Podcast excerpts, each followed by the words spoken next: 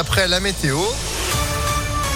Et puis l'info à Lyon, Sandrine Ollier, bonjour. Bonjour Phil, bonjour à tous. À la une du chauffage moins cher et plus écologique, la métropole de Lyon fait le pari des chaufferies à bois. Il y en a une dizaine sur le territoire, notamment à Gerland, dans le 7e arrondissement de Lyon. La dernière en date a été inaugurée à Givors avant-hier.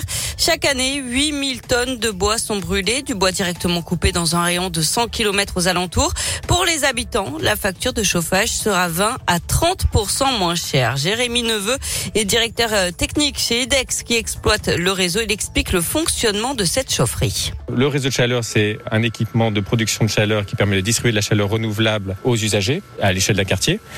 On a du bois qui est récolté dans les forêts euh, de par leur exploitation, qui est ensuite amené jusqu'à la chaufferie, brûlé. L'énergie de combustion est convertie sous forme d'eau chaude, qui est ensuite distribuée euh, à chaque immeuble. On n'a pas seulement des logements, mais aussi des équipements euh, tertiaires type euh, équipement sportif, école, lycée, collège, gendarmerie, caserne des pompiers. Ça fait à peu près 2700 équivalents logements euh, sur Givor. Au total, 83 000 logements sont chauffés dans le Grand Lyon par cette méthode. L'objectif, c'est de tripler ce chiffre pour atteindre 200 000 habitants d'ici 2026.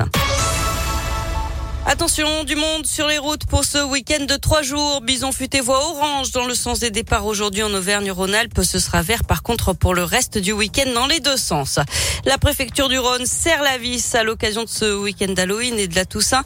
Elle a interdit les rassemblements sauvages de voitures et de motos ce soir dans trois villes de banlieue de Lyon, à Bron, Saint-Priest et Chassieux, là où des précédents ont rassemblé des centaines de personnes ces dernières semaines. Un gros dispositif policier sera engagé pendant cette nuit de vendredi vendredi à samedi, les participants seront verbalisés.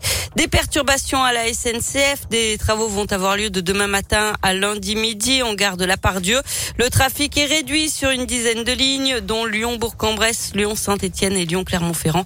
Certaines lignes arriveront à Perrache ou seront desservies en car. Et puis le Sénat refuse de prolonger le pass sanitaire jusqu'à l'été et vote une date limite au 28 février.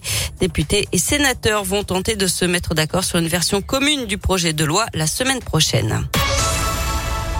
On passe au sport avec euh, du basket. Deux jours après leur euh, belle victoire contre Moscou, les basketteurs de Lasvel vont tenter d'enchaîner avec un déplacement à Athènes contre le Panathinaikos. C'est à 20h en Euroleague.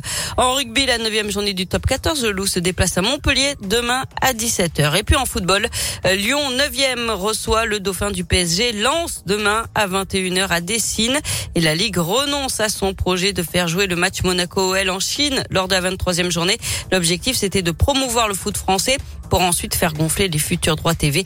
Mais les contraintes liées à la pandémie ont fait capoter le projet. Ouais, en plus, c'est un peu loin quand même, hein, un pour le tout coup. petit peu. Tout petit peu, beaucoup d'avions. Merci beaucoup, beaucoup plus près hein, que la Chine. C'est ce parc OL qui vous ouvre ses portes, vous l'avez dit, pour cette belle affiche de Lyon-Lens. On va vous offrir vos places en tribune dans quelques minutes. Appelez-nous si ce n'est pas déjà fait. 04 72 85 67 55. Deux billets pour l'un ou l'une d'entre vous. Juste après euh, Yannick Noah, France Gall et puis la météo. Merci Sandrine. On se retrouve dans 30 minutes. À tout à l'heure. À tout à l'heure.